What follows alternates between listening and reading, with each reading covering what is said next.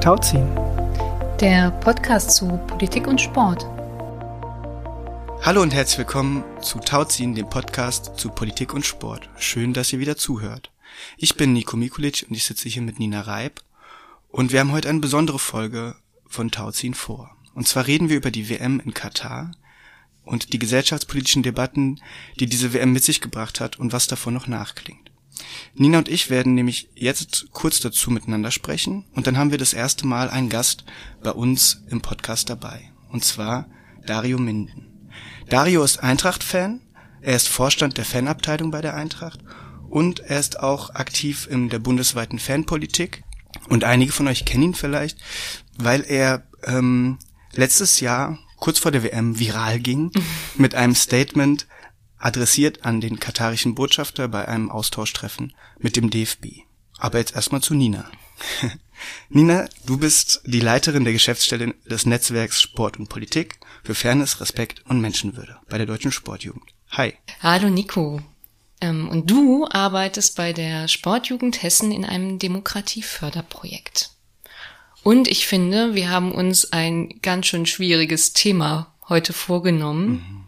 Wahrscheinlich werdet ihr an den Empfangsgeräten gefühlt alle Menschen mit Fußballinteresse und darüber hinaus, ihr werdet euch schon in den letzten Monaten eine Meinung gebildet haben zu den ganzen Themen, die rund um die WM der Herren äh, letztes Jahr im Herbst ähm, im Fußball ähm, diskutiert worden sind. Diese ganzen Debatten und Themen die so vielschichtig waren. Und vielleicht werden auch einige von euch sagen, ich habe auch keine Lust mehr darauf. Ich bin dem Thema total müde. Ähm, aber fangen wir erstmal hier an ähm, und steigen ein und dann nähern wir uns nochmal dieser ganzen Riesengeschichte, die da stattgefunden hat. Und Nico, mich würde voll interessieren, der Klassiker, der quasi immer gefragt worden ist und eigentlich auch ein bisschen unwichtig war, aber vielleicht auch wichtig, wie auch, weiß, weiß ich auch nicht. Ähm, hast du die WM geschaut und wie hat, sich, hat sich's angefühlt? Das ist so eine Smalltalk-Frage ja. geworden, ne? so wie, hattest du schon Corona? ja. Und wie hat sich's angefühlt? Und wie hat sich's angefühlt? Ach, und ach, milder Verlauf, ach, wie schön. Ähm, genau. Ja, nee, also ja, ich, ähm, dadurch, dass ich oft gefragt wurde, habe ich die auch schon oft beantwortet. Und ähm, natürlich ging es erstmal vor der WM, wurde gefragt, ja, schaust du überhaupt? Mhm. Das war ja, dann hast du geschaut, kam dann danach.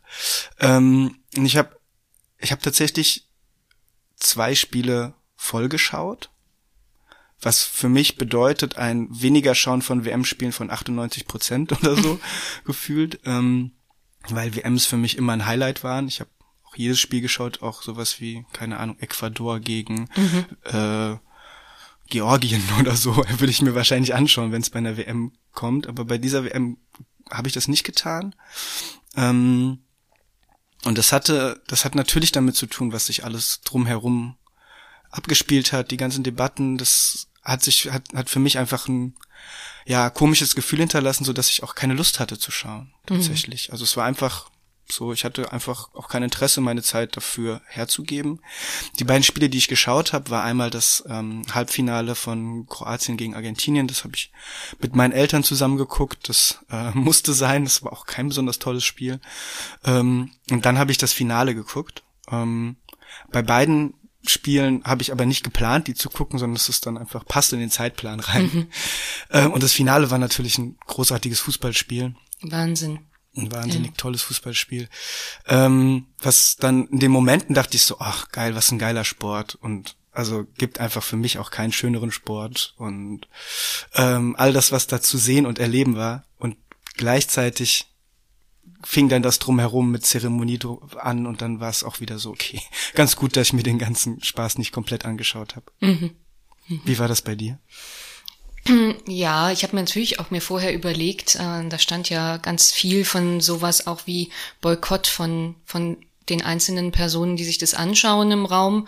Und ich habe mich dagegen entschieden tatsächlich. Also ich ähm, wollte auch gucken, wie ähm, ARD, ZDF ähm, so Berichterstattung drumherum machen. Also wie das dort thematisiert wird, ähm, diese ganze WM ähm, die gesellschaftspolitischen, politischen Themen mhm. aufgegriffen werden. Das hat mich einfach mega interessiert. Ähm, ich habe auch die Spiele geguckt, auch recht viele, vor allen Dingen auch erstmal Belgien. Das ist immer so eine gute Gelegenheit, äh, im deutschen Fernsehen belgische Mannschaft zu sehen, wobei es ziemlich Katastrophe war. Das war so Altherrenmannschaftskickerei und es hat, war ganz traurig zu sehen, dass das irgendwie nicht gut geklappt hat. Aber nur ähm, Genau, ich habe es mir angeschaut. Ich muss aber sagen, mit wenig Elan. Mhm. Also ich habe normalerweise auch wirklich so ein, so ein, bekomme dann auch so ein Turnierfeeling und guck mir auch alles Mögliche an und auch gerne mit Leuten mal draußen und mhm. dann bei bestimmten Spielen auch sehr bewusst nicht mit Leuten draußen, weil ich mir das genau angucken möchte und das funktioniert mhm. nicht mit anderen ähm, so gut. Und ähm, das hatte ich aber dieses Jahr nicht. Also ich mhm. habe ganz viel geguckt oder es lief einfach nebenher und ich habe dann doch irgendwie angefangen rumzusurfen oder irgendwas anderes zu machen. Es hat mich nicht gecatcht. Ja. Also tatsächlich bis aufs letzte Spiel. Und das war einfach so grandios, dass man nicht drum herum kam, dass es einen irgendwie mitgenommen hat. Mhm. Ähm, also so war mein Gefühl. Ja. ja. Es war ja, also Sog hat das nicht entfacht. Ne? Nee. Also es war auch irgendwie. Ich bin ja auch Fan und ähm, wir hören ja gleich noch einen Fan. Mhm. Und Stimmung macht für mich einfach unheimlich viel aus beim Fußball gucken. Ja. Wenn man merkt, das Stadion brodelt, die Leute sind total mit drinne und das war ja an vielen Stellen immer mal, wenn ich dann zufällig reingeseppt habe oder irgendwo vorbeigelaufen bin und es lief und mal kurz stehen geblieben bin, war es immer doch recht Freundschaftsspielatmosphäre. Mhm. Ja, das ist ein guter, guter Ausdruck. Und ähm, genau, ja, im Prinzip war die WM ja auch eigentlich viel mehr als eben, ich sag mal nur Sport. Mhm. Sprechen wir immer mal gerne drüber. Äh, und auch viel mehr als ähm, so eine persönliche Positionierung, ähm, schaue ich jetzt an oder nicht. Ne? Mhm. So. Ähm, und zwar, also wenn ich da so drauf schaue, es war ganz viel Aufmerksamkeitserhaschendes, so ähm, mhm. so oberflächliches auch, viel auch empörendes oder empörtes, äh, je nachdem, mhm. wer das so mhm ähm, wer das so gesagt hat und wer drauf geguckt hat. Ähm, es waren aber auch wirklich viele wichtige gesellschaftspolitische ähm, Fragen, ähm, die dort irgendwie verhandelt worden sind oder versucht worden ist. Mhm. Ich würde sagen, mhm. abschließend verhandelt wurde keine, so, aber es war viel, so, und die vielleicht auch unsere Selbstverständnisse so ein bisschen durcheinander gebracht haben. Vielleicht von einigen, vielleicht von, von fast allen, ich weiß es nicht. Mhm. Ähm, das ist halt so klassisch, wie es bei solchen Themen immer so ist. Also es gibt so Spannungsfelder im Prinzip, in denen wir uns bewegen, von bis, ne? Mhm. Also von ähm, ja einem oberflächlichen Anteil bis hin zu eben richtig tiefgehenden Dingen. Genau, und was mich noch interessieren würde, was ist so eine Debatte, ähm, die du für wirklich besonders relevant gehalten hast in dieser ganzen Zeit? Hast du da mhm. irgendwas, was du im Blick hast? Also wurden unglaublich viele, das ist gerade, glaube ich, finde ich total schön zusammengefasst. Es wurde unheimlich viel angetippt und wenig besprochen oder irgendwie zu Ende gedacht oder zu Ende debattiert. Das ist wahrscheinlich auch nicht, passiert auch nicht bei so einer Fußball-WM. Mhm. Da gibt's andere Dinge, die im Fokus stehen. Was ich ähm, bei allem, was, was natürlich kritisierbar ist an, an Katar und an dieser WM-Vergabe interessant fand und gut fand, ist tatsächlich die ähm, ja die Aufklärungsarbeit, die im Vorfeld gearbeitet, äh, geleistet wurde. Mhm. Also auch journalistischer äh, journalistische Arbeit, die wirklich sich tief da reingekniet hat, was da an Menschenrechtsverletzungen im Voraus passiert ist, was mit den äh, Arbeitsmigranten geschehen ist, die äh, äh, sehr detailliert äh, Namen gesammelt haben, Personen äh, herausgefunden haben, denen Leid zugefügt wurde.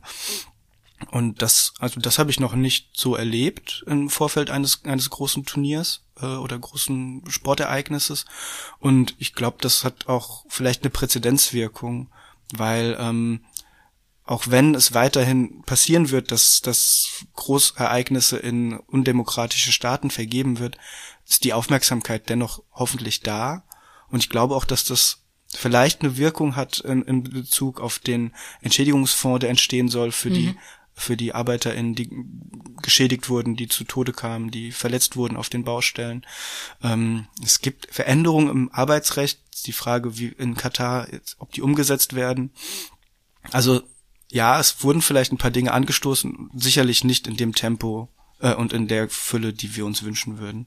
Und welche Debatte fandst du eine völlige Quatschdebatte? ähm, ja, den, also ganz, ganz grob fahrlässig finde ich ja die Debatte zu sagen, ähm, die Fußballer, die deutschen Fußballer waren durch die Politisierung äh, ihrer ihrer Rolle total überfordert und konnten deswegen gar nicht anständig Fußball spielen. Ich finde, das ist so ein richtig schöner Nebenschauplatz, den man aufmachen kann, wenn man weiß, man hat eigentlich kein richtig gutes Team gestellt. Ähm, man weiß, dass da gab es keine Ahnung, was für Querelen ähm, voraus auch die überhaupt nichts mit Politik zu tun haben. Und dann kann man natürlich aufmachen, Mensch, die waren abgelenkt, die armen Jungs, und konnten deswegen nicht spielen. Und das fand ich wirklich die größte Quatschdebatte daran. Weil es einfach, also was insgesamt einfach traurig ist, ähm, es, es gab ein, ein, ein bisschen Gegenwind und sofort fiel das gesamte Kartenhaus der großen Courage des deutschen Fußballs und der anderen Fußballverbände, muss man ja auch sagen, ist ja nicht nur der DFB, der da eingeknickt ist, fiel sofort zusammen. Und das zeugt halt nicht von wirklich starker Haltung an der Stelle. Klar wird das die Fußballer irgendwie beeinflusst haben, diese Situation, aber die, die haben so viel Beeinflussung. Ich glaube nicht, dass das ausschlaggebend war an der Stelle. Mhm. Hast du sowas wie ein Aha-Erlebnis gehabt bei dieser WM? Ja, eigentlich auch. Also es ist irgendwie Aha-Erlebnis und nicht überraschend gleichzeitig irgendwie so.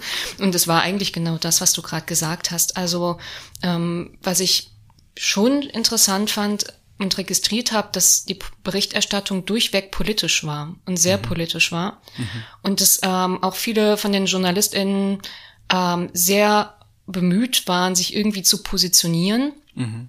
Es ist auch mal mehr und mal weniger gut gelungen. Es war manchmal auch ein bisschen krampfig, aber nun, das sind auch manchmal eben nicht JournalistInnen aus dem Politikressort gewesen, sondern halt aus dem Sportressort, die vielleicht auch nicht geübt sind, solche mhm. Themen ähm, ständig auch zu debattieren und zu verhandeln. Und dann ist es natürlich auch schwierig, irgendwie eine Balance zu halten. Ich glaube, das fand ich auch total spannend. Das war kein Aha, aber ich fand es einfach spannend zu beobachten, ähm, wie versucht wurde, eine gute Balance zwischen einer klassischen WM-Euphorie-Berichterstattung zu mhm. machen mhm. und eben den politischen Debatten. Ähm, weil ja auch alle wissen, dass nicht alle die politischen Berichterstattungen sehen wollen. Mhm. Ne? Denen ist das voll nervig gewesen, dass das die ganze Zeit darüber gesprochen ja. worden ist. Die wollten WM und fertig, ähm, so. Ja. Ähm, und den unpolitischen Sport, in ja. Anführungsstrichen. Ähm, und äh, das fand ich total interessant, ähm, so ein bisschen mir anzuschauen. Und das Aha in Anführungsstrichen und auch wieder hat mich nicht überrascht. Das war halt eben der Moment, als es gekippt ist. So die Mannschaft spielt nicht so wie von den manchen herbeigesehnt. Ähm, und da wurde dann halt so ein Stoffstück als Begründung herangezogen. Und das ist so typisch weil es halt einfach so eine mega einfache Erklärung ist. Mhm. Und so funktioniert ja auch ähm, zum Beispiel ja ein Vorurteil. Ne? So, mhm. es ist einfach die die einfachste Erklärung wird gerne genommen, um irgendwas Komplexes dahinter zu erklären. Mhm. Und dann war halt eben zu viel Aufregung wegen so einem Stoffstück. Und dann denke ich mir immer, also das sind Profisportler, also die machen das zum Beruf, die werden mhm.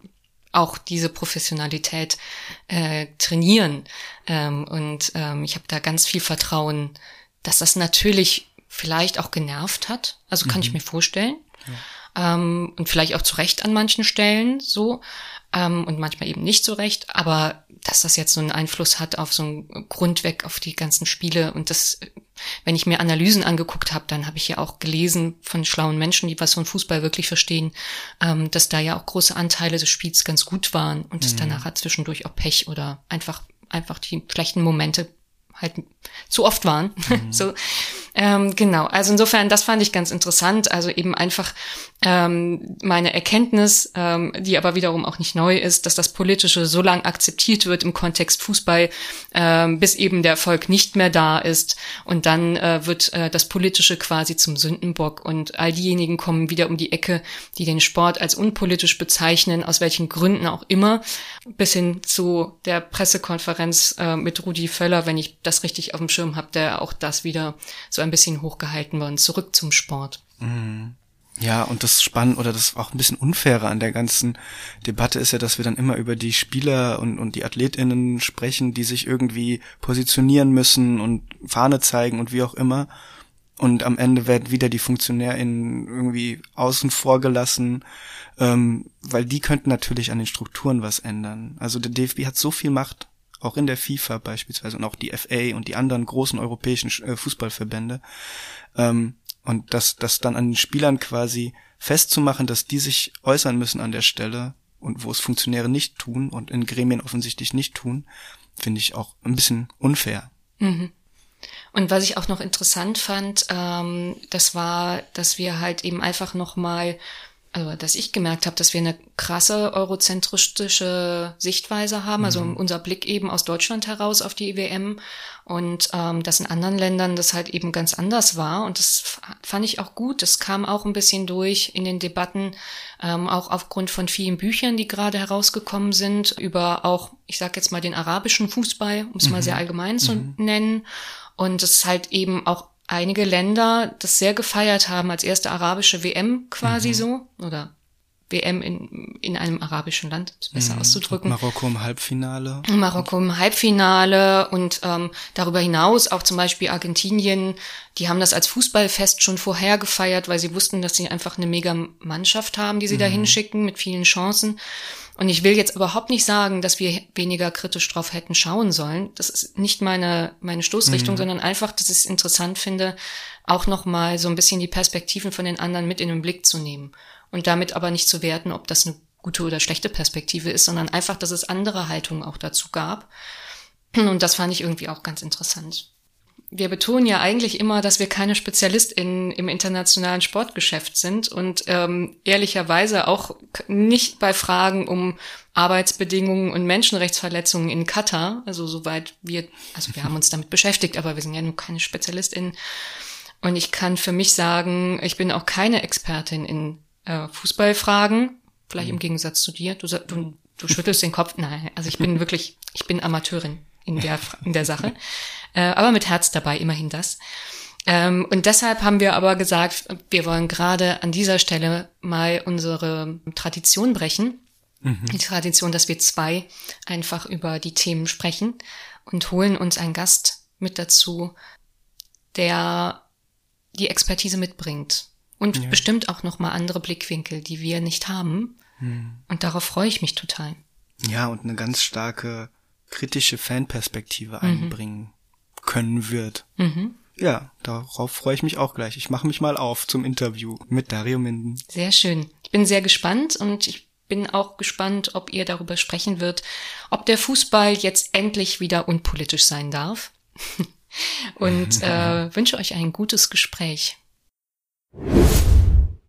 Ja, hallo Dario. Schön, dass du da bist. Hallo Nico, danke für die Einladung. Cool. Also bist unser erster Gast äh, in unserem Podcast Tauziehen. Also eine Premiere für uns. Ähm, Und eine Ehre für mich. Ach, sehr schön. cool, dass sich das so freut. ähm, wir haben ja ein ganz ja, schwieriges Thema mitgebracht, die Fußball-WM der Männer in Katar, die jetzt ja schon ein paar Monate her ist. Und ähm, uns interessiert ja nicht nur das Sportliche, sondern vielmehr auch die gesellschaftspolitischen Fragen, die äh, den Fußball, aber auch den Sport allgemein bewegen. Warum wir dich jetzt mit dazugeholt haben, ist, dass du uns nochmal eine ganz andere Perspektive einbringst als Fanvertreter, ähm, der ja auch ja durch ein Video habe ich in der Einleitung schon erwähnt, Bekanntheit in einem größeren Kreis erlangt hat. Vielleicht kannst du noch mal ganz kurz was zu diesem viral gegangenen Video sagen und wie das auch dazu kam und was für eine Situation das war. Ja, ja genau, das war im September. Ähm, der DFB hatte einen Menschenrechtskongress veranstaltet. Ähm, dort war ich in Funktion als äh, zweiter Vorsitzender von unserer Kurve. Unsere Kurve ist der bundesweite Zusammenschluss von vielen Fanabteilungen. Mhm. Ich bin ja selber Eintracht-Fan und im Vorstand der Fanabteilung der Eintracht. Ähm, und war so derzeit auch im Vorstand von unserer Kurve. Und äh, da war ich quasi als Fanvertreter einer von vier eingeladen. Ähm, da waren ganz viele Leute, von denen man jetzt neudeutsch sagt, Stakeholder und Shareholder des Fußballs. Ähm, und ich durfte da einen Input-Vortrag geben, was so aus Fansicht kritisch ist an dem Turnier. Das waren so 13 Minuten, die ich da erzählt habe äh, kurzen Abriss über alle Problemfelder. Mhm. Ähm, und äh, das war auch auf Deutsch. Unter den äh, prominenten Gästen war auch der Botschafter des Staates Katars. ähm, und der spricht Englisch und Arabisch. Mhm. Und da hatte ich äh, für eine persönliche Ansprache für eine Minute auf Englisch geswitcht und diese englische Minute ist dann äh, viral gegangen. Also mhm. die war wirklich in allerlei Medien, in allerlei Ländern unterwegs. Ja, das war auch wirklich eine starke Botschaft. Ähm, warum war die dir denn so wichtig?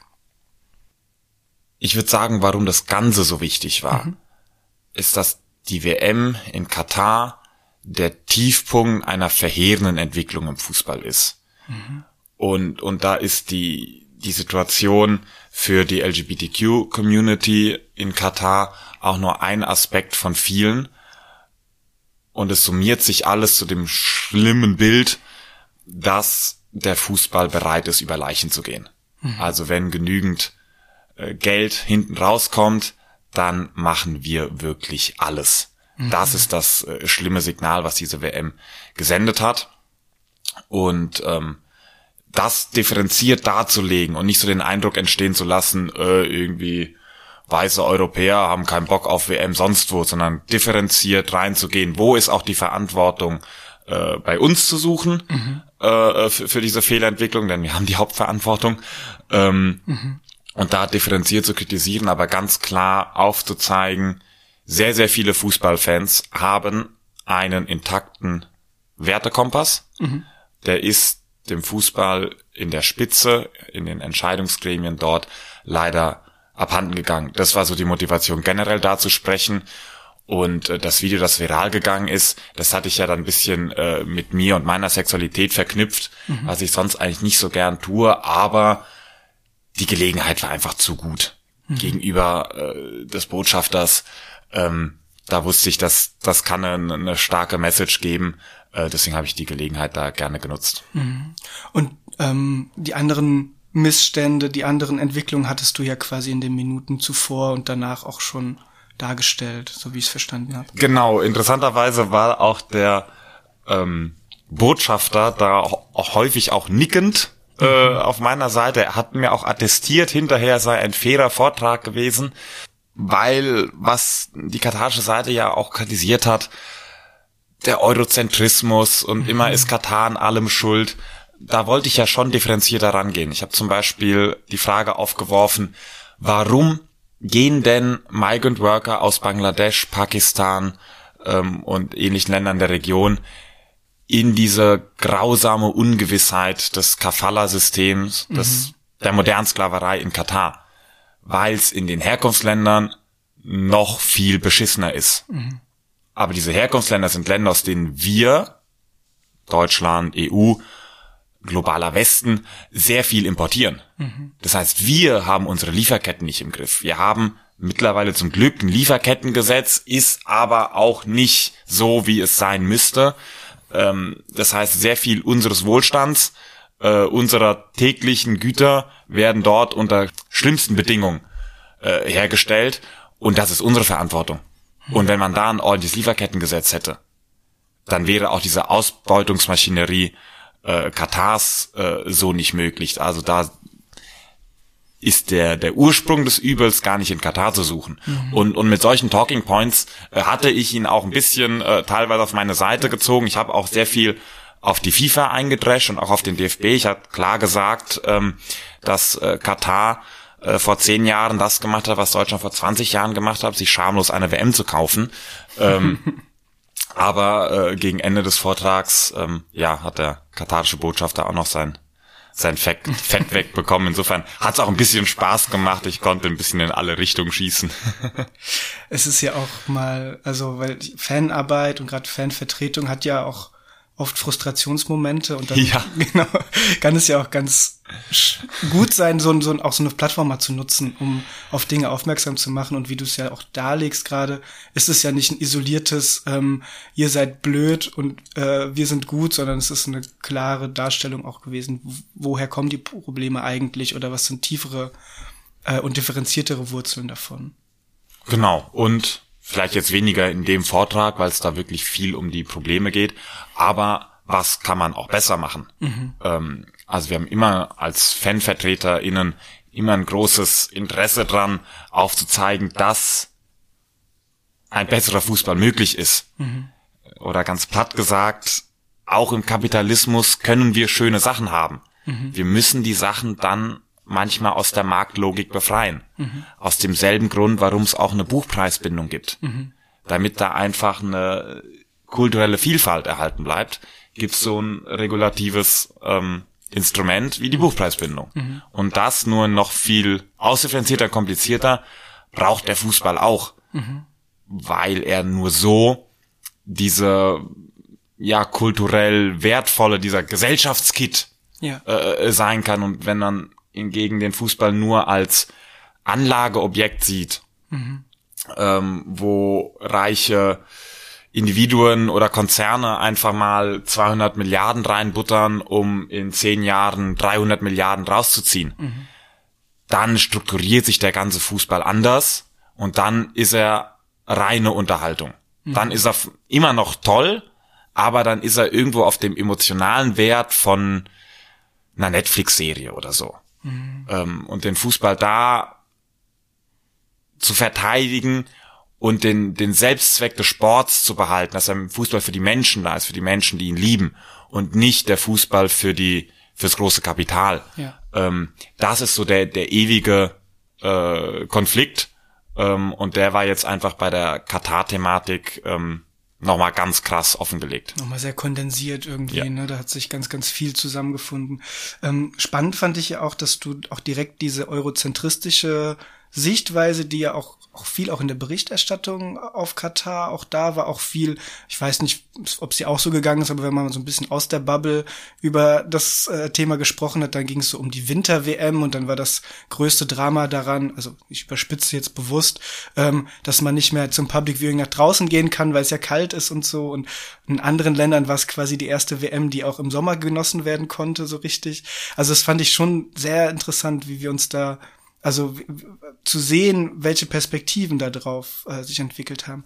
Habt ihr denn in eurer Fanarbeit ähm, auch Austauschmöglichkeiten mit, mit Kolleginnen aus, aus dem Fanbereich jetzt aus anderen Ländern oder gerade aus dem globalen Süden? Ist das auch eine Möglichkeit? Äh, global sind wir, würde ich mal sagen, gar nicht so gut vernetzt. Ähm, europäisch hingegen schon. Mhm. Ähm, und es war schon einigermaßen sichtlich, dass es in Deutschland, in Skandinavien, Niederlande, England ein mhm. großes Thema war und ansonsten ähm, gar nicht so sehr äh, thematisiert wurde. Ähm, ja, vielleicht hat man sich auch schon andernorts mehr abgefunden. Mhm. Äh, das ist jetzt halt so.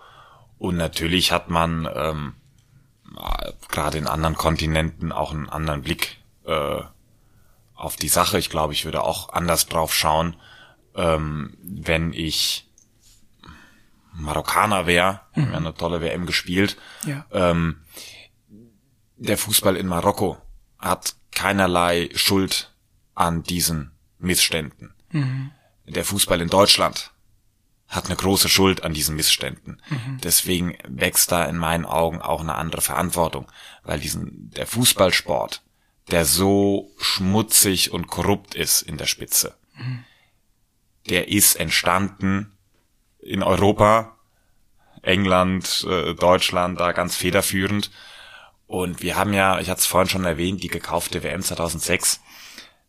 Das wird ja jetzt manchmal so dargestellt als Kavaliersdelikt. Mhm. Ja, da sind Millionen geflossen, aber Mai, wir hatten doch so ein schönes Fest und das war es doch irgendwie auch wert und man muss ja auch, um, um da mitspielen zu können, hat sich schon gelohnt, eine kleine mhm. Trickserei.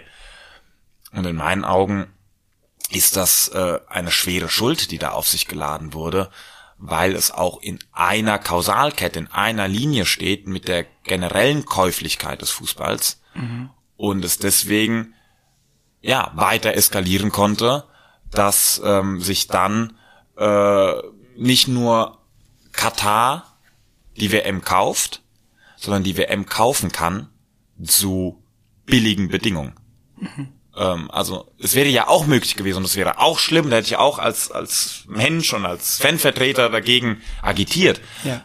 Aber es wäre auch möglich gewesen, dass sie die WM mit Korruption kaufen, mhm. aber in dem Preis mit drinne ein Mindestlohn ist. Machst einen riesen Staatsfonds auf. Du kannst natürlich nicht den Unternehmen von äh, heute auf morgen sagen, übrigens, ihr müsst das siebenfache zahlen, mhm. aber du machst einen riesen Staatsfonds auf und, und stockst die Gehälter halt auf. Wäre möglich gewesen, wenn die internationale Gemeinschaft gesagt hätte, okay, ihr kauft das Turnier, aber das sind die Bedingungen. Und das, das kann der DFB, das kann die FA, das kann die UEFA, äh, kann das Uruguay, kann das Marokko, kann das Ghana oder Südkorea? Mhm. Nee, eher, eher nicht. Deswegen finde ich es auch ähm, gewissermaßen logisch, ähm, dass es so gelaufen ist. Natürlich hätte ich mir generell mehr Kritik gewünscht, ähm, vor allem in anderen europäischen Ländern. Aber auf der anderen Seite bin ich auch recht zufrieden, so wie, wie die Kritik in Deutschland gelaufen ist. Mhm. Sag doch mal, wie hast du denn die WM, die Zeit in der WM wahrgenommen, erlebt? Das hat sich, es gab ja auch ganz viele Parallelveranstaltungen und verschiedene Dinge, die man machen konnte, wenn man nicht unbedingt Fußball gucken wollte. Wie hast du das wahrgenommen? Ja, genau. Also normalerweise bin ich ähm, totaler Fußball-Nerd und äh, liebe die WMs gar nicht so sehr wegen den Spielen der Deutschnationalmannschaft. Die sind mir tendenziell noch am egalsten. Aber wenn Algerien gegen Slowenien spielt, das, das hat schon was. Ähm, wird mich sonst auch nicht so interessieren, aber bei einer WM ist einfach, es ist eine WM. Du merkst den, den, den Spielern auch an, wie wichtig das ist und ähm, ist normalerweise für mich äh, eine Zeit, in der ich sehr viele Termine wegschiebe, um, um möglichst alles zu schauen. Ähm, jetzt hatte ich es umgekehrt gemacht und hatte mir ähm, meine Abschlussarbeit in der Universität so gelegt, dass die Abgabe am 22. Dezember war, dass ich da gar nicht groß in die Bredouille reingekommen bin. Deswegen habe ich auch gar nicht viele Parallelveranstaltungen ähm, gemacht. Mhm. Äh, durch die Gruppenphase hinweg hat es auch super geklappt. Ähm, ich war dann beim letzten Gruppenspiel der deutschen Mannschaft äh, bei Sportschau Thema eingeladen. Mhm. Ähm, also die Sendung, die in der ARD direkt nach dem Spiel dann gelaufen ist. Und da ist es Usus, ähm, sich davor schon zu treffen, mit den anderen Gästen zu akklimatisieren und dabei läuft das Spiel. Ähm, und da bin ich quasi dann äh, auf die dunkle Seite gewechselt.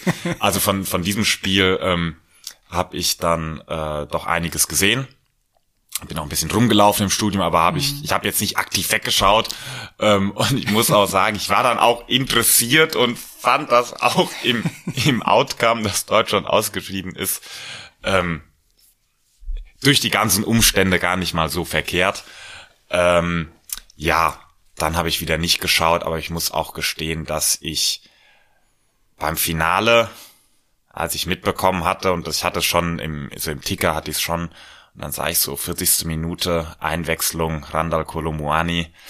Also ein WM-Finale, wo ein stellen, bin ich schon noch äh, an den Fernseher dann gegangen und habe dann ähm, das, äh, das Finale gesehen. Ähm, man kann auf der einen Seite sagen, ich habe äh, in Interviews habe ich auch nochmal nachgelesen äh, vor der WM gesagt, ah, keine Minute von dem Scheiß. Mhm. Zur, zur Ehrenrettung kann man vielleicht auch sagen, dass ich trotzdem immer betont hatte, was mir auch immer sehr wichtig war, ähm, private Konsumentscheidung. Ja. Ähm, sei es jetzt die Katar-WM oder sei es der Klimawandel. Ja. Ähm, das, das ist es nicht. Äh, und manchmal wird der Eindruck erweckt, ähm, du hast jetzt den Plastikstrohhalm genommen, mhm. äh, deswegen verfehlen wir das 1,5 Grad Ziel. Ähm, und das deswegen ähm, auch ja in der Thematik das Fernsehschauen jetzt nicht das große Übel war. Deswegen wollte ich auch vor der WM nicht so, äh, ihr müsst auf jeden Fall boykottieren rumlaufen. Ich hatte mir an sich schon vorgenommen, nicht zu schauen und bin dann äh, ja zweimal schwach zweimal schwach geworden. ist ja auch verständlich, ist total menschlich. Ich finde auch, was du aber aufmachst, ist ja ähm, diese Frage nach, also warum moralisieren wir äh, immer so viel und warum werden Menschen so überhöht? Also nur weil sie sich mal zu einem Thema geäußert haben, dann müssen sie auf einmal äh, die reinste Weste haben. Also das passiert ja gerade auch, du hast sie jetzt angeschnitten in der Debatte um äh, um, um äh, Klimaschutzbefürworter ja. und und auch junge Menschen, die gerade protestieren für Klima, äh, Klimaschutz, die dann wegen äh, die dürfen ja nie wieder fliegen. Die dürfen zum Beispiel ja. nie wieder fliegen, Sonst was deren alles, Eltern und, ja. und unsere Großeltern pausenlos gemacht haben.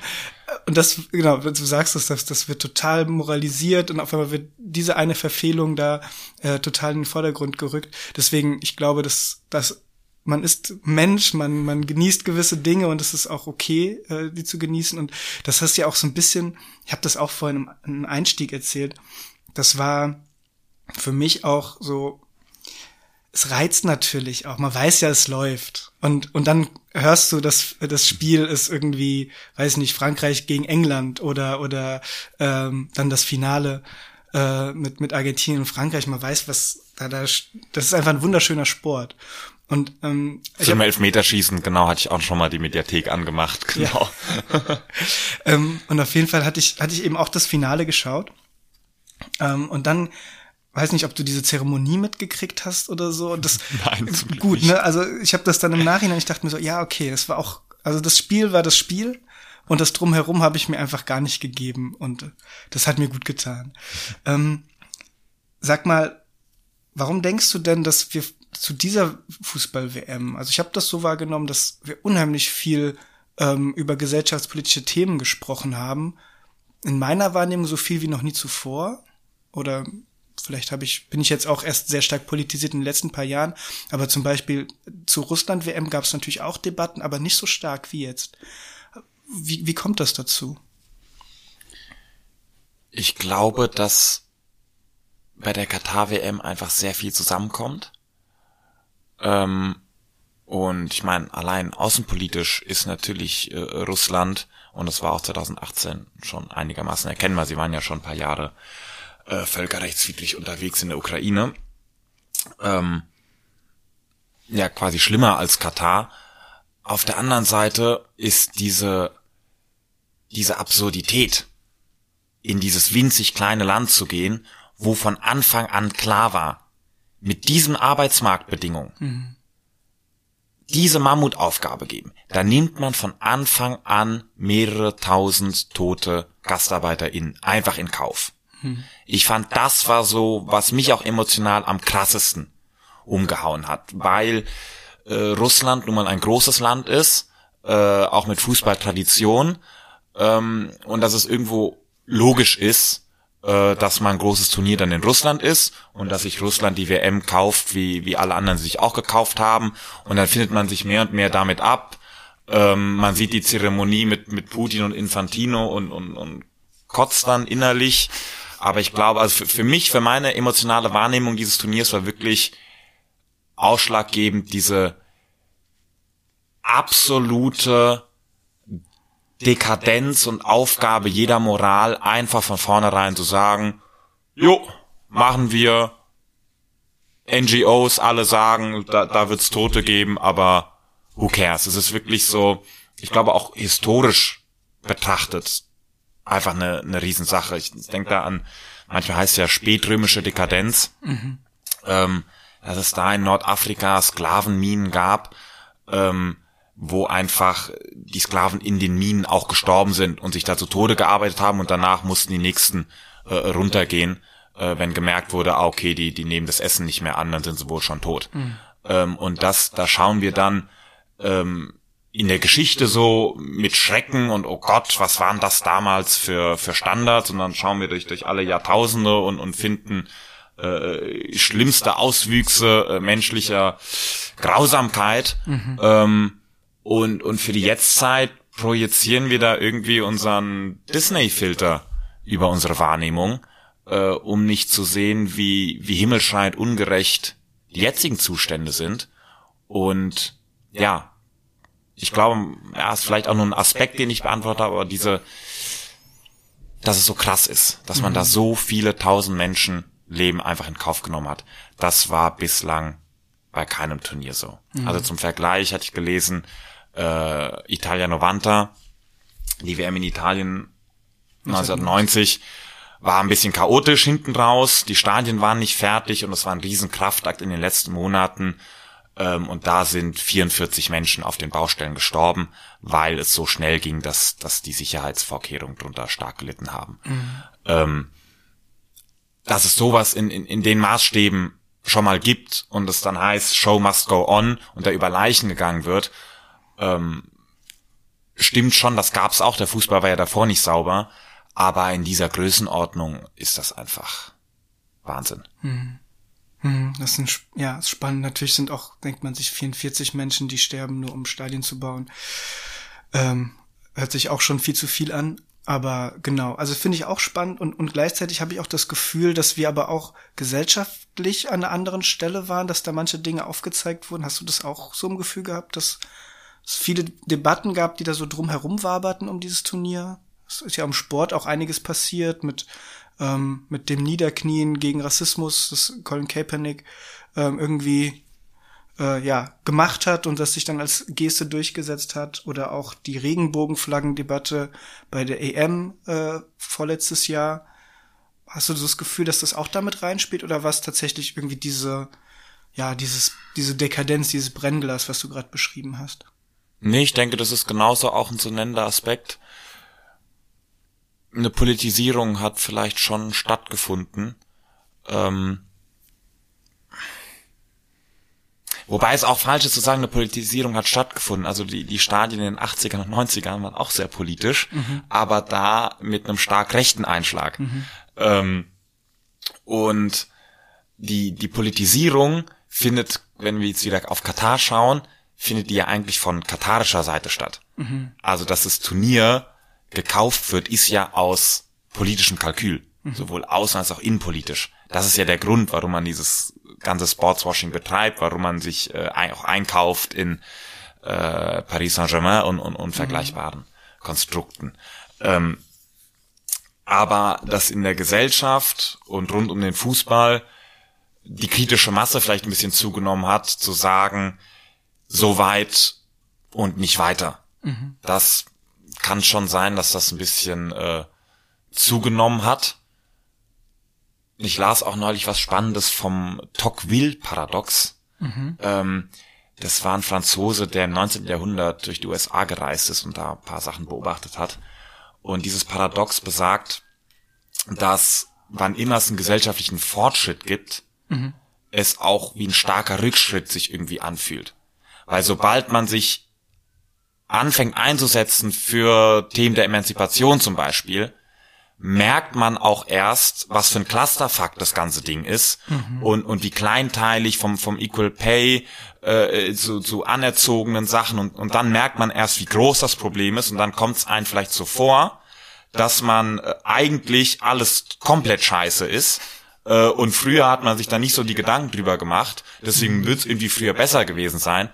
Dabei ist eigentlich im Großen und Ganzen die Richtung vielleicht sogar richtig, aber dabei gibt es dieses Paradox, dass man dann erst merkt, wie vertragt das Ganze ist.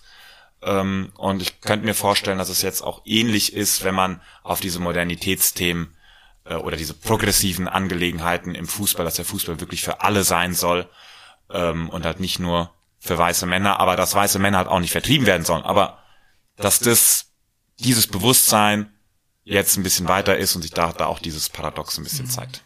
Das macht's komplexer, ne? Also auch, also die Kurven sind ja auch anders besetzt. Ja. Also ich gehe auch seit einigen Jahren in die Kurven und, und das ändert sich etwas. Also es passiert, es werden andere Fahnen gezeigt, es werden andere Themen angestimmt, es werden Sachen nicht mehr gesagt. Oder wenn sie gesagt werden, dann gibt's teilweise auch Gegenrede, was, ja, glaube ja. ich, vor 20 Jahren äh, komplett äh, geduldet worden wäre oder wahrscheinlich noch von vielen mitgesungen worden wäre, ist heute teilweise sorgt für Gegenstimmung und, ja. und ähm, genau, das macht das Ganze komplexer und deswegen ist der Blick zurück vielleicht auch ein erleichternder, weil er sagt, ja, da war alles noch einfach, da war irgendwie klar, wer ist, wer steht ja. auf welcher Seite und so. Hm. Ähm, gibt's denn so für dich irgendwie etwas, wo du sagst, oder hast du eine Erwartungshaltung, jetzt wo langsam das, das Medieninteresse auch weggeht von, von der WM, ähm, wie es weitergeht? Also hast du einen Wunsch und vielleicht eine realistische Einschätzung?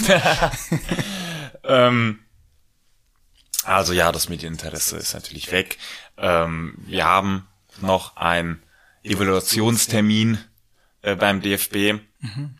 wo wir das Ganze im März nochmal kritisch beleuchten wollen und auch nochmal aufzeigen wollen, ähm, die ganzen leeren Versprechungen, die quasi zur Besänftigung im Vorfeld des Turniers geäußert wurden, mhm. was daraus wurde.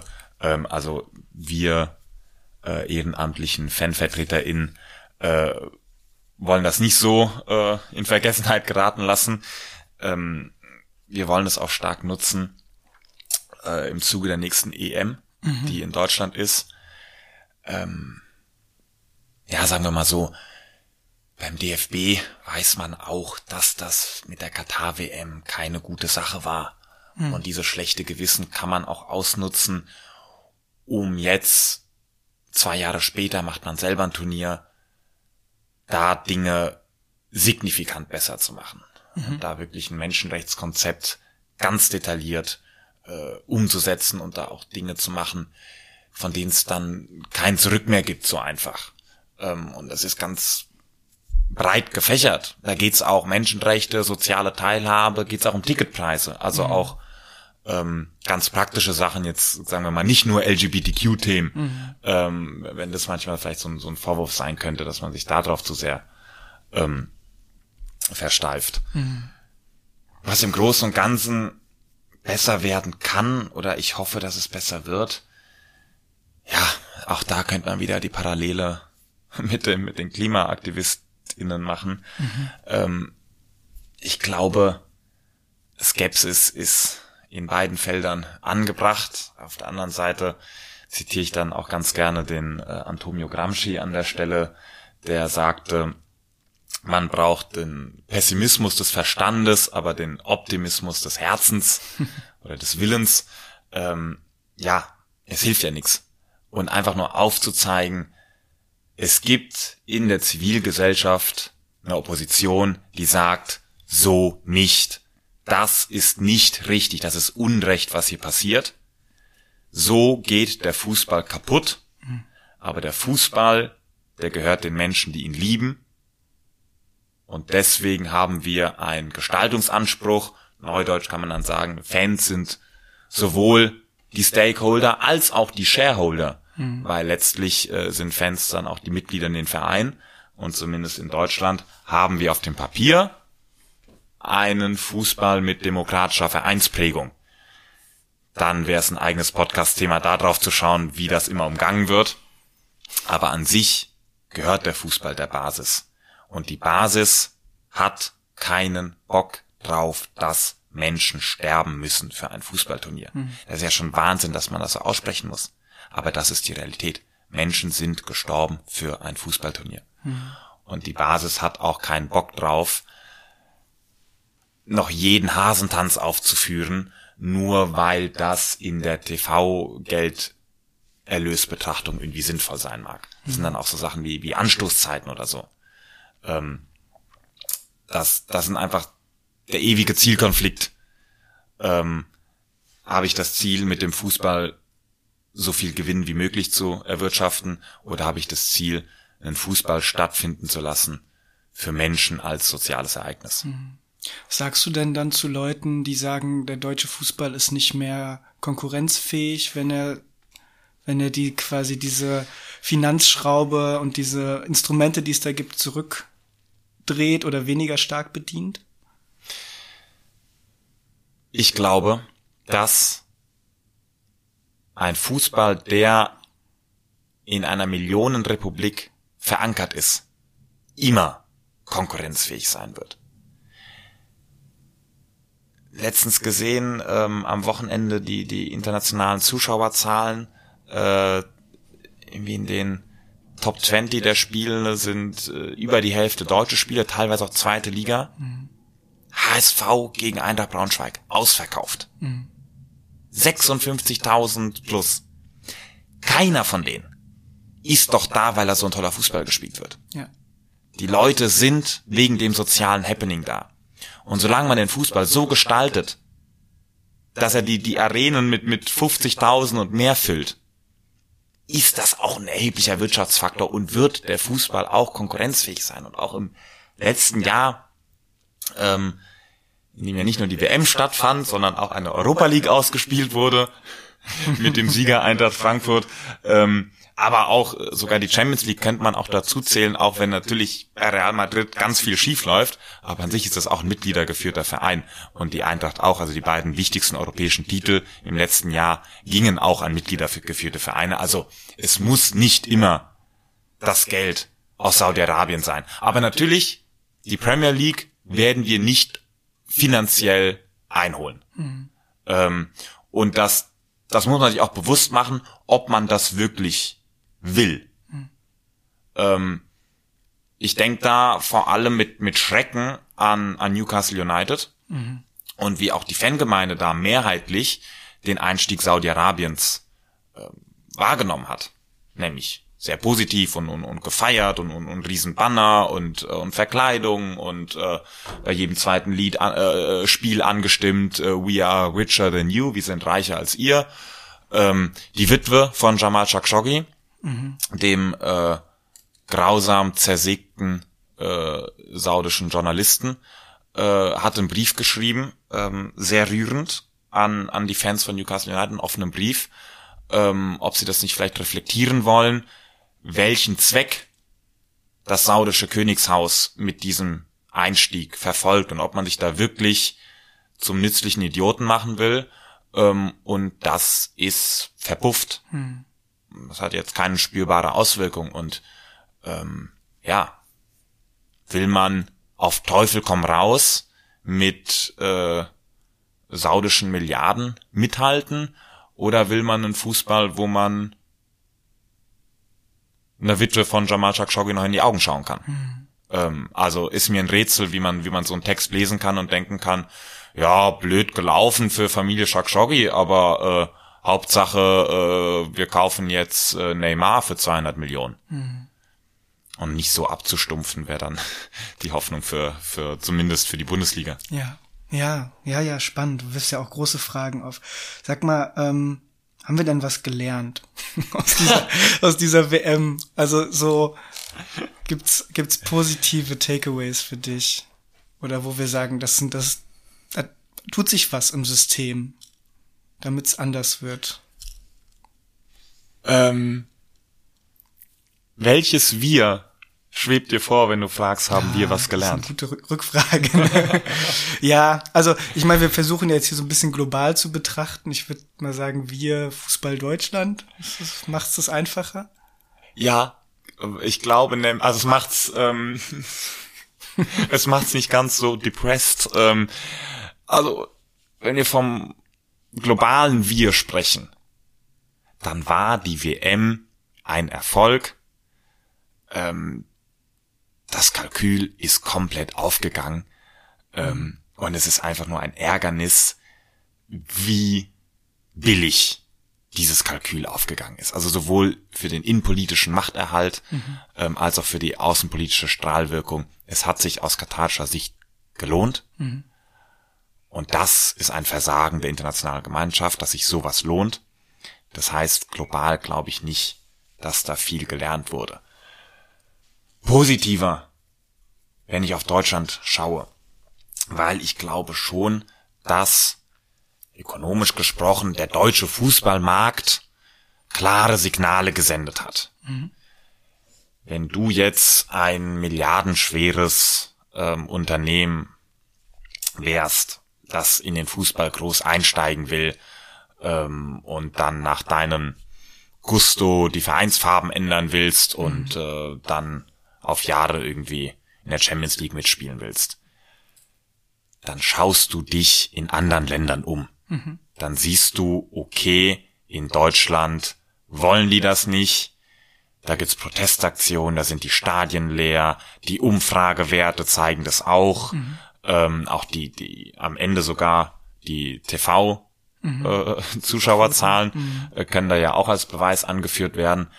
Ähm, die vielen Banner in den Kurven der Bundesliga in den letzten Spieltagen waren in meinen Augen auch ein wichtiges Signal, ähm, einfach um aufzuzeigen, in Deutschland gibt's eine andere Verankerung der Basis im Fußball und die haben einen deutlich größeren Gestaltungsanspruch.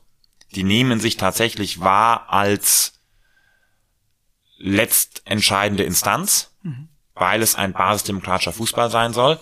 Während wenn ich ähm, äh, ja, mich in Italien bewege, ähm, da hat man sich komplett damit abgefunden, mhm. dass, dass es einfach Clubbesitzer gibt und man hofft einfach, ähm, nicht irgendwie den größten Irren abzukriegen. Mhm, ähm, und, ist, und ist damit dann auch schon zufrieden und es ist einfach logisch, dass dann der Club rein ökonomisch äh, funktionieren muss.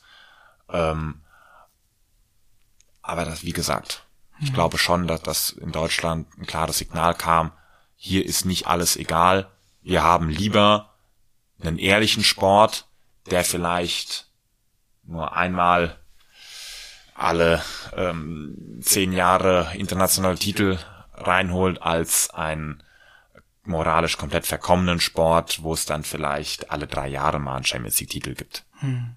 Wo ich auch nicht weiß, wo da jetzt der Mehrwert sein soll, ähm, als einfacher Fußballfan, wenn eine andere deutsche Mannschaft die Champions League gewinnt. Das ist schön für, für den einzelnen Standort, aber ich finde, man teilweise wird auch so getan, als wäre das jetzt äh, eine Wohltat für den Fußballstandort Deutschland. Natürlich gibt es auch ein bisschen die Effekte, ähm, wenn man oben was gewinnt, mhm. äh, kommt auch ein bisschen unten was an.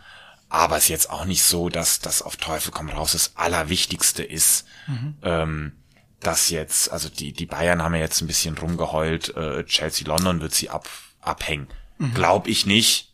Äh, ich meine, wir haben auch die Euroleague gewonnen und haben da auch gegen Mannschaften gespielt, die einen deutlich höheren Kader haben. Man kann trotzdem auch gewinnen. Und äh, selbst wenn, es ist einfach nicht das Wichtigste im Sport. Mhm. Also nicht um jeden Preis. Und das genau. ist für dich so ein Takeaway zu sagen, okay, es gibt auf jeden Fall eine gewachsene mh, mm, Protestbewegung, Opposition, die sagt, so nehmt uns nicht den Fußball weg. Und die hat sich auch gestärkt durch, durch Katar. Neue Stimmen gewonnen vielleicht, aber zumindest auch eine mediale andere Aufmerksamkeit gekriegt. Genau, die hat es auch einigermaßen gut geschafft, die Themen auch zu besetzen mhm. und nicht nur so, dass man an irgendeinen Umfragen vielleicht mal ablesen kann, ah okay, viele lehnen es ab, sondern auch wirklich die Bilder zu produzieren mhm. ähm, durch vielfältige Protestaktionen. Ähm, ja, da, da ziehe ich tatsächlich ein ziemlich positives Fazit. Okay, spannend. Ähm, Interessant ja auch, du hast die internationale Gemeinschaft erwähnt. Jetzt haben wir, hast du vielleicht auch gesehen, letzte Woche oder diese Woche die Meldung, dass die FIFA als Sponsor für die Frauen WM in Australien äh, die saudi-arabische Tourismusgesellschaft in Betracht zieht. Also an der Stelle würde ich dir wahrscheinlich recht geben, dass da ist nicht viel passiert. Ähm, auf der anderen Seite regt sich auch in Australien starker, und Neuseeland ist ja, Australien und Neuseeland machen das ja zusammen, starker Protest dagegen. Auch die Australier hatten vor der WM ja ein sehr äh, cooles Video auch gepostet als Team, die auch das Thema äh, LGBTIQ-Rechte auch aufgerufen haben. Ähm, also es gibt, gibt viele Verbündete, glaube ich, man muss sie dann vielleicht auch zusammenführen.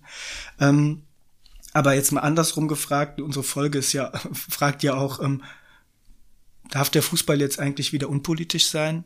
Merkst du das auch? Dass, dass es diesen Drang gibt, jetzt wieder zurück zum, ach, so entspannten Fußball und der Fußball war nie unpolitisch. Mhm. Ähm, das ist eine Wahrnehmung, die man kriegen kann, wenn, wenn man nicht einer Minderheit angehört, äh, die es nicht so einfach hat.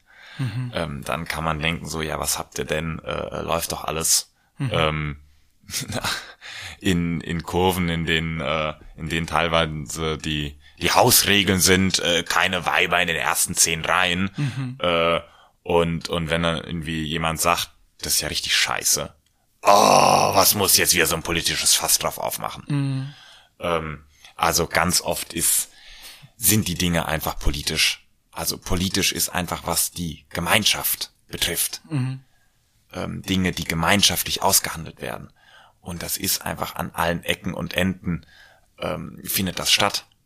Und wenn man sich dafür einsetzt, dass der Fußball für alle ist, dann ist das natürlich irgendwo was Politisches. Mhm. Ähm, aber das heißt nicht, dass der Fußball nicht auch ähm, ja, AkademikerInnen sagen dann Eskapismus mhm. ist oder einfach so Hirn aus und eine geile Zeit haben. Das ist der Fußball ja trotzdem. Das ja. ist ja nicht gegenläufig. Genau. Ähm, aber der Fußball ist natürlich, der ist gesellschaftlich relevant, das ist natürlich politisch. Ähm, und deswegen wird er ja auch gekauft, mhm. weil politische Zwecke verfolgt werden. Äh, eben am Beispiel Katar. Ähm, ja, insofern, der Fußball ist politisch, aber das heißt nicht, dass der Fußball keinen Spaß machen darf. Das heißt nicht, dass man nicht auch im Fußball auch die Sau rauslassen kann ähm, und sich im Stadion auch mal so verhält, wie man äh, vielleicht unter der Woche oder an Tagen, an denen kein Spiel ist, sich vielleicht lieber nicht verhält. Aber diese Ventilfunktion, die hat er ja trotzdem. Das, das will ja auch keiner wegnehmen, ich als allerletztes. ähm, aber ja, ich glaube, da gibt's viele Missverständnisse. Der, der Fußball ist politisch, das ist ähm, aber logisch und äh, nichts Schlimmes. Mhm. Lass uns mal so zum Abschluss, ähm, du hast total viel spannend, wir können eigentlich Stunden wahrscheinlich noch weiterreden. Wie geht es denn jetzt so für dich persönlich weiter in deinem Engagement als Fanvertreter, ähm, in den Themen, die du angerissen hast? Hast du da schon einen Ausblick für uns, was, was da so ansteht? Du hast den, den DFB, den Evaluationstermin genannt, aber vielleicht gibt es noch andere Sachen? Ja, ich bin nach wie vor ähm, in der Fanpolitik aktiv. Ich glaube, das wird mich auch so schnell nicht loslassen. Dahinter steht einfach diese Überzeugung, dass ähm, ja einmal der schöne Satz, ich glaube, ich habe ihn zweimal schon gesagt heute, der Fußball gehört denen, die ihn lieben. Mhm. Ähm, dass es aber in der Praxis auch einfach den Auftrag dann gibt, dann halt auch den Gestaltungsanspruch geltend zu machen. Mhm. 50 plus 1 ernst zu nehmen, dann halt auch die Arbeit zu machen in den Vereinsgremien. Ähm, und wenn man dann merkt, okay, im Verein geht's halt um die Vereinsangelegenheiten, aber der Fußball ist ja nicht krank im einzelnen Verein. Mhm. Der Fußball ist krank auf Verbandsebenen und auf Ebenen, die, die größer sind als der Verein mhm. und deswegen auf höherer Ebene angegangen werden müssen. Und deswegen ist es wichtig, dass man sich da äh, bundesweit und international vernetzt. Ähm, und, und das, das werde ich auf jeden Fall weiter betreiben und ich werde ähm, das ein oder andere Mal noch äh, auch bei beim DFB vorstellig werden. Ähm, gibt auch so eine Kommission, mhm. der ich auch Fanvertreter bin, Kommission Fans und Fankulturen. Und ja, ein üblicher Werdegang ist eigentlich irgendwann mal die Schnauze gestrichen voll zu haben. und äh, ich habe es jetzt oft genug gehört und ähm, sich ein paar Beleidigungen denken und dann dann aufzuhören, ähm, ist schon ist schon guten Menschen passiert. Äh, ich hoffe, ich hoffe, dass ich ein bisschen äh, durchhalten kann und auch hin und wieder Ergebnisse sehe und hin und wieder sehe, dass dass Dinge im Kleinen halt doch auch besser werden und gerade auch das in Deutschland und speziell bei meinem Verein Eintracht Frankfurt Dinge noch so in Ordnung sind, dass ich auch nicht sagen will, ach weißt du was, das ganze Fußballbusiness ist so krank, ich sag mich davon los, weil ich glaube, das wird kaum passieren. Also da braucht's wirklich, ähm, wenn 50 plus 1 fällt und wir so ein, hm. wenn wir Newcastle werden, dann ja, dann, gibt's einen Ersatz, dann gibt's eine Neugründung, irgendwie sowas. Aber an sich am Fußball festhalten zu wollen, aber dann halt auch da kritisch dann teilzuhaben und nicht nur so passive Unterhaltung wahrzunehmen. Das ist so das Ding, was mich da so ein bisschen antreibt und ich glaube, das werde ich auch die nächsten Jahre weiter verfolgen und da ja zumindest so ein bisschen Oppositionsarbeit, äh, neulich sagte ich mal, äh, Stachel im Fleisch des überkommerzialisierten Fußballs. Ähm, da gibt es ein paar coole Leute, die das machen ähm, und äh, mit denen mache ich das gern zusammen. Super. Vielen, vielen Dank, Dario, dass du hier warst, dass du uns mit deinen spannenden ja, Einblicken auch bereichert hast. Ich wünsche dir ganz viel Power und Kraft und Lust vor allen Dingen äh, und Wirksamkeitsmomente, damit die Frustration nicht überhand gewinnt. Ähm, total coole Inspiration, die du mir gegeben hast. Also wir haben über Tocqueville und Gramsci gesprochen. Du hast, ähm, ja, fand ich total bereichert. Vielen, vielen Dank. Ähm, für heute ist Schluss. Ich wünsche allen Zuhörern genauso viel Spaß wie mir. Bis bald. Tschüss. Ciao, danke.